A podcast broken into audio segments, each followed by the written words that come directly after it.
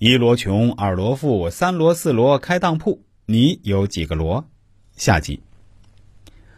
朋友们，大家好，我们下面再来说说你手上到底几个罗才是最旺财运的呢？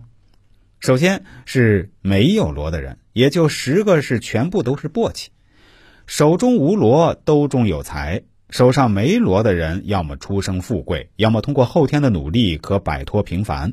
这样的人，只要脚踏实地、肯干事儿、不气馁、不放弃，五十岁之后多半不会缺钱花，能够安享晚年。其次是四个罗的人，也就是六个簸箕，四罗齐聚四方财。拥有四个罗的人，通常都会有一样过人之处。不但可以通过努力创造财富、积累财富，六个簸箕还能镇守财富，使财富不外泄。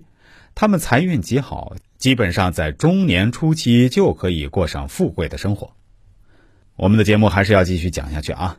现在来说说手指上几个罗的人是最旺贵人运的。首先是两个罗的人，也就是八个簸箕。有两个罗的人性情温和开朗，对人事儿都比较包容，很容易想得开，因而具有良好的人际关系。不过，安于现状的他们也缺乏远见。幸运的是，他们身边常常有贵人相伴，帮助他们解决一些后顾之忧。另外就是九个罗的人，也就是一个簸箕。拥有九个罗的人比较罕见，但也确实存在。这类人情商非常高，性格多为开朗型。他们积极热情，又善于变通，很乐意帮助别人，人缘非常好，所以在危难时刻也总会有贵人相助。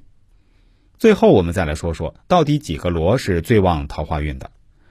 首先是一个罗的人，也就是九个簸箕，手上有一个罗的人，相比而言时运不佳，尤其是财运。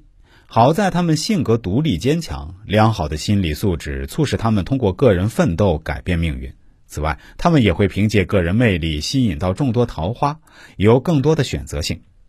第二是五个罗的人，也就是剩下五个都是簸箕。拥有五个罗的人个性也很强，很善于从事物表面剖析到本质，所以他们往往对现状很不满意。也正因为如此，他们对爱情并不会抱有太大的期待和幻想，要求不高，桃花也就无所谓的扑了上来。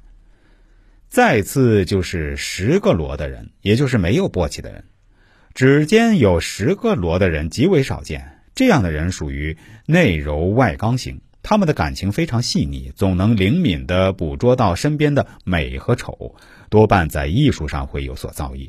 自身也总散发着浓浓的艺术气息，让不少异性心甘情愿的追随着。